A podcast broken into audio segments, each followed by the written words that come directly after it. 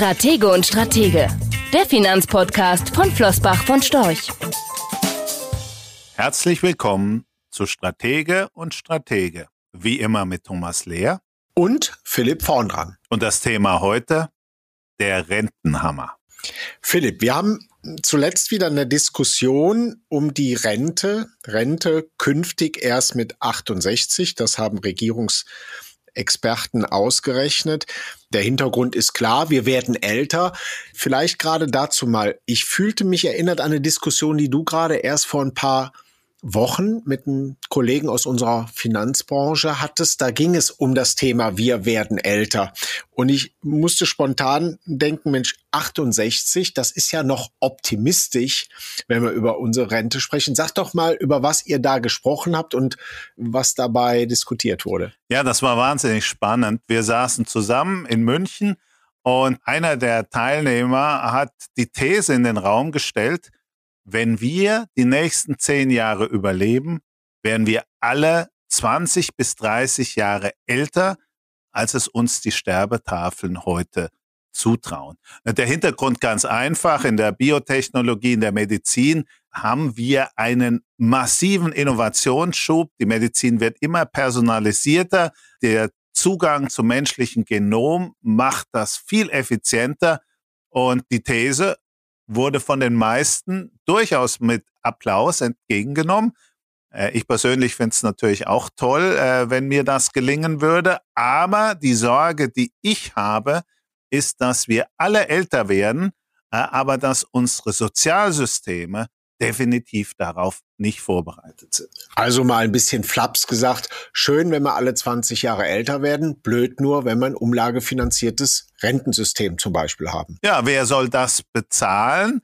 Und zwar nicht nur bei der Rente, sondern Krankenversicherung, Pflegeversicherung, das gehört da ja alles mit dazu. Und insofern habe ich natürlich gelacht, als ich die 68 gesehen habe. Die Bundesbank fordert ja schon länger eine Lebensarbeitszeit, die erst über 70 beendet ist. Und ich würde mal sagen, mit der 68 kommen wir hinten und vorne nicht hin. Mal ganz davon abgesehen, dass es vielen von uns dann einfach auch langweilig würde, weil aus den 20 Jahren, die wir heute im Durchschnitt im Ruhestand verbringen dürfen, würden dann einfach mal 40 oder gar 50 äh, und das ist dann vielleicht doch äh, ein sehr langer Zeitraum, um ein gutes Buch zu lesen. Klingt ein bisschen so, als ob spätestens dann, wenn nämlich tatsächlich mal so ein Sprung in der Sterbetafel äh, zu erwarten wäre, immer im Konjunktiv gesprochen, spätestens dann das Nachjustieren am bestehenden System ein Ende hat. Also spätestens dann müsste das schon mehr sein, etwas Substanzielles, also ein, ein großer Wurf meinetwegen. Ja, das sagst du in deinem jugendlichen Leichtsinn. Derjenige, der die Politik in Deutschland kennt, weiß, dass große Würfe nicht unbedingt deren Stärke sind.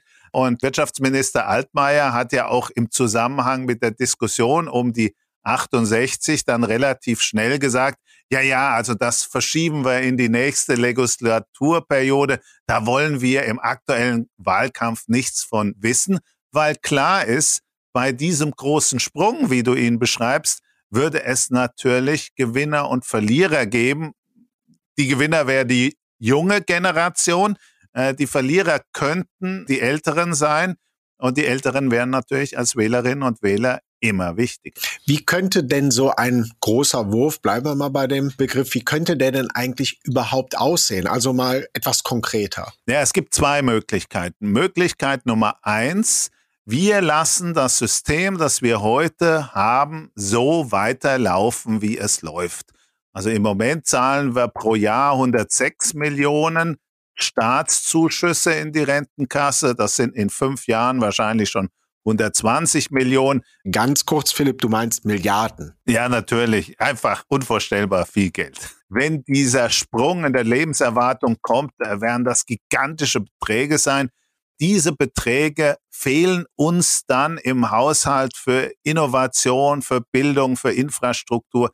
Das wäre eine Katastrophe. Oder im Umkehrschluss, wenn wir das Geld trotzdem ausgeben, wir müssen uns weiter zu Null oder negativ was das Zinsniveau angeht, verzinsen können. Das ist das eine, die eine Möglichkeit. Und ich habe das Gefühl, im Moment setzt die überwiegende Zahl der Politikerinnen und Politiker auf diese Komponente. Das andere ist, einmal ins Ausland schauen und dort zu gucken, was funktioniert und was nicht. Wir beide haben das Schweizer Altersvorsorgesystem genießen können, ein klassisches Drei-Säule-System, ein Bodensatz an staatlicher Rente, der dominierende Block die Betriebsrente, die Zwangsbetriebsrente, die sowohl von Arbeitnehmer wie Arbeitgeber bespart wird und selbstverständlich am Kapitalmarkt angelegt wird. Und die dritte Säule, die dann in einem abgegrenzten Konto, auf das man auch bis zur Verrentung nicht zugreifen kann, am Kapitalmarkt steuerprivilegiert angespart wird. Äh, ob das jetzt der Kapitalmarkt ist oder die eigenen vier Wände, darüber kann man sich sicher unterhalten. Aber diese Kombination würde meiner Meinung nach funktionieren. Du bist jetzt ähm, bei den drei Säulen sehr auf die Mittelherkunft eingegangen, so ein bisschen bei der dritten Säule auf die Mittelverwendung. Aber ich glaube, genau hier liegt ja auch der Gag, gerade dann, wenn man selber etwas tut, es bringt ja nichts, wenn ich jetzt als Thomas Lehr, als Arbeitnehmer eben selber auch noch spare, das dann aber in einem Nullzinsumfeld eben auch de facto nur auf Seite lege. Ich muss schon das Geld auch dann zum Arbeiten bringen. Ja, genau, das ist the magic trick, wie die Amerikaner gerne zu sagen pflegen, dass man eben das Geld nicht nur spart, das tun ja viele Deutsche, zumindest die, die es können, die sparen ja fleißig, aber sie sparen leider falsch auf dem Sparbuch, auf dem Festgeld mit einer Nominalrendite von null, mit einer Realrendite, die negativ ist angesichts der aktuellen Inflationslage, wird das wohl noch ein paar Jährchen so bleiben. Nein, wir müssen die Deutschen aus ihrer Sparmentalität in die Investitionsmentalität bringen. Und ich behaupte immer, die Deutschen kann man bei der Geldanlage nur verändern durch Steueranreize. Weil da der Beißreflex ist, wie du so schön sagst. Ja, genau. Der Beißreflex hat beim Containerschiff funktioniert, bei der Ostimmobilie, äh, bei der Filmförderung. Äh, warum sollte der Beißreflex nicht funktionieren, auch bei der Altersvorsorge? Konkret? Ich würde vorschlagen, dass für diese dritte Säule, also wir haben die zweite Säule eingeführt, also eine Zwangsaltersvorsorge im Betrieb, äh, dass die dritte Säule so ausgestattet wird, dass man innerhalb dieser Säule, und dort darf man nur Anlagen tätigen, die mindestens 20 Jahre laufen, bis zu einer gewissen Größenordnung die Erträge steuerfrei bleiben. Und diese äh, Größenordnung sollte sich berechnen äh, aus einer Summe, die man benötigt, um neben den beiden anderen Systemen einen menschenwürdigen Lebensabend verbringen zu können. Ich tippe mal, das liegt so um die 200 bis 300.000 Euro. Tendenz natürlich mit der Geldentwertung steigen. Das wäre dann wahrscheinlich aber auch Aufgabe einer Kommission, genau zu gucken, wie hoch ist diese Summe. Habe ich damit die Angst vor Schwankungen, die Angst vor Verlusten aber den Sparerinnen und Sparern schon genommen? Ja, wahrscheinlich nicht, sonst hätten wir das ja vor 30, 40 Jahren schon gehabt, wo ja Kursgewinne nach einem Jahr jeweils steuerfrei waren. Es braucht offensichtlich noch eine zweite Komponente. Und diese zweite Komponente wäre meiner Meinung nach die Möglichkeit, Verluste mit der Steuer zu verrechnen. Selbstverständlich eben nur von einem Produkt, das ich 20 Jahre halte. Sämtliche Dividenden und Ausschüttungen werden selbstverständlich in dem Topf mit reingerechnet.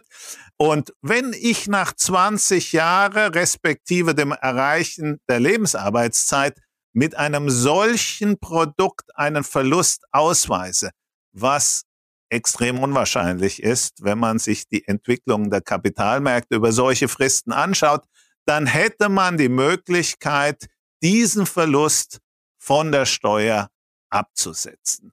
Theoretisch ein Risiko für den Staat, praktisch würde ich sagen, die Wahrscheinlichkeit extrem gering, aber das Anreizsystem, die Angst des Deutschen vor dem Verlust wäre damit befriedigt. Ja, und bevor jetzt äh, zu viele anekdotische Beispiele genannt werden für Unternehmen oder Aktien, die natürlich über 20 Jahre auch verloren haben, deren Kurs nach unten gegangen ist. Du sprichst von der Aktienanlage, von der Unternehmensbeteiligung in der Breite. Ganz genau. Also da gäbe es klassische Fondsstrukturen, egal ob das jetzt ein Index oder ein aktiver ist, global aufgesetzt, so dass es eben nicht das Einzelrisiko ist, das definitiv auch innerhalb dieser Zeitspanne zu Verlusten führen kann, sondern ein breites Portfolio. Und hier sind die Risiken extrem überschaubar. Und das ist natürlich völlig klar. Es ist ein gewisses Risiko für Steuersubstrat, aber auf der anderen Seite spart man sich Subventionen, die bisher regelmäßig vom Staat gezahlt werden. Und die absehbar sehr viel höher wären, gerade dann, wenn wir älter werden.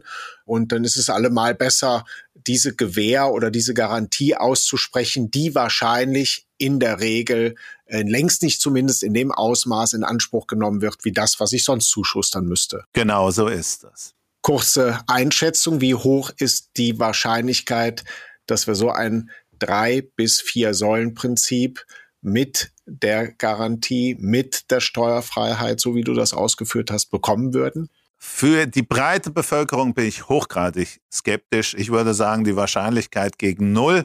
Die Reichsbedenkenträger, die Gerechtigkeitsfackelträger werden sich sehr schnell melden und argumentieren, das ist ja wieder nur ein System für A, B oder C.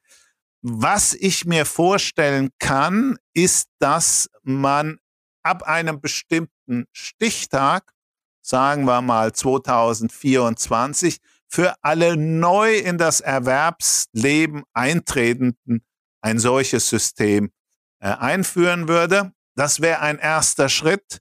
Die Zahlungen des Staats in die Sozialsysteme wären zumindest begrenzt aber es würde noch sehr, sehr lange dauern, bis sich die Belastung des Staatshaushaltes herauswachsen würde.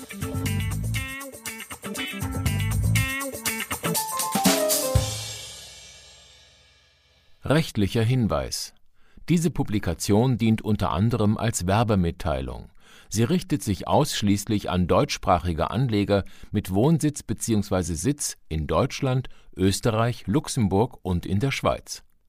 Die in dieser Veröffentlichung enthaltenen Informationen und zum Ausdruck gebrachten Meinungen geben die Einschätzungen von Flossbach von Storch zum Zeitpunkt der Veröffentlichung wieder und können sich jederzeit ohne vorherige Ankündigung ändern Angaben zu in die Zukunft gerichteten Aussagen spiegeln die Zukunftserwartung von Flossbach von Storch wider, können aber erheblich von den tatsächlichen Entwicklungen und Ergebnissen abweichen.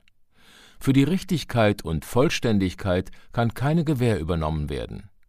Der Wert jedes Investments kann sinken oder steigen, und Sie erhalten möglicherweise nicht den investierten Geldbetrag zurück mit dieser Veröffentlichung wird kein Angebot zum Verkauf, Kauf oder zur Zeichnung von Wertpapieren oder sonstigen Titeln unterbreitet.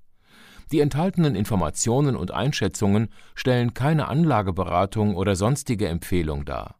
Sie ersetzen unter anderem keine individuelle Anlageberatung.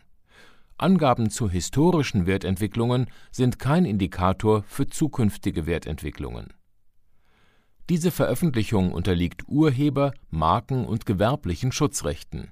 Eine Vervielfältigung, Verbreitung, Bereithaltung zum Abruf oder Online-Zugänglichmachung, Übernahme in andere Webseite der Veröffentlichung ganz oder teilweise in veränderter oder unveränderter Form ist nur nach vorheriger schriftlicher Zustimmung von Flossbach von Storch zulässig ein umfangreiches Glossar zu Themen und Begriffen finden Sie auf www.flossbachvonstorch.com/glossar/. Diese Veröffentlichung unterliegt Urheber-, Marken-, gewerblichen sowie wettbewerbsrechtlichen Schutzrechten. Copyright 2020 Flossbach von Storch. Alle Rechte vorbehalten